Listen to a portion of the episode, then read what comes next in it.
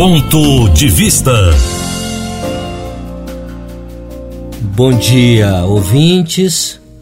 Você ouve a meditação da Palavra de Deus. A voz é do pastor Saulo Batista do Nascimento, mas a palavra é do Senhor nosso Deus. E o ponto de vista bíblico neste dia está em Romanos, capítulo 13, verso 1. Todo homem esteja sujeito às autoridades superiores, porque não há autoridade que não proceda de Deus. E as autoridades que existem foram por ele instituídas. Esta é a palavra do Senhor que fala-nos do nosso relacionamento, nós, tementes a Deus, e ao conselho a todo cidadão, para que saiba como lidar, como pensar, como relacionar-se com o governo civil, porque este é um meio ordenado por Deus para reger e manter a ordem em nossa sociedade. É um dentre vários desses meios. Inclusive, os ministros, os pastores, na igreja, os pais, no lar. Isso significa que cada um deles tem a sua própria esfera de autoridade sob Cristo, que agora governa e sustenta todo o universo.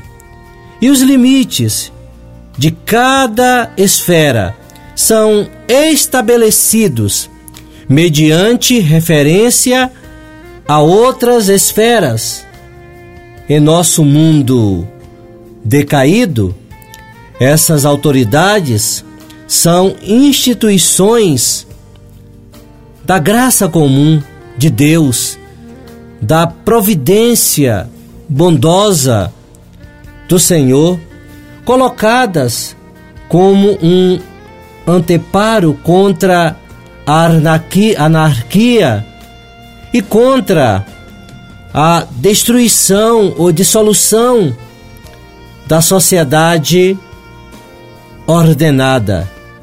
Deus, o Senhor Supremo e Rei de todo o mundo, para a sua própria glória e para o bem público, constituiu sobre o povo magistrados civis, a eles sujeitos, e para este fim os armou com o poder da esfera para defesa e incentivo dos bons e castigo, punição dos malfeitores.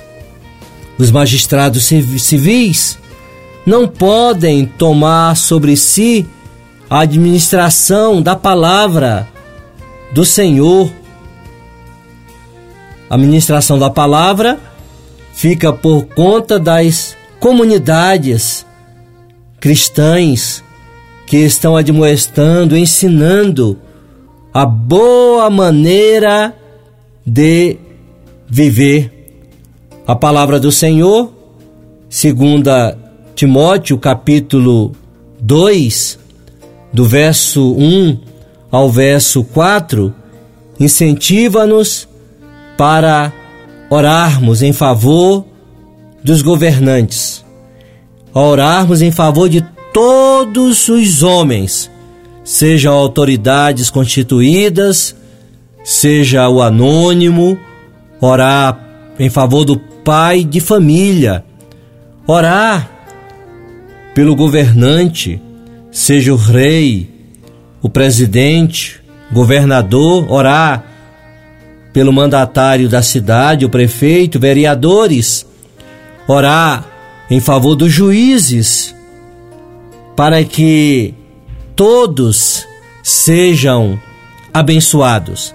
A palavra do Senhor ensina que quando o justo governa, o povo se alegra. Não nos esqueçamos, ore pelo chefe do lar, mas ore também pelo governante do seu país, da sua cidade, do estado onde você mora. Que a bênção do Senhor esteja sobre o teu lar, sobre a tua casa. A promessa divina: nenhum mal te acontecerá, doença nenhuma chegará à tua casa.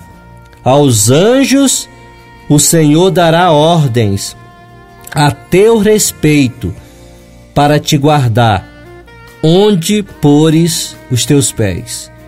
É a bênção do Salmo 90, verso 10, verso 11.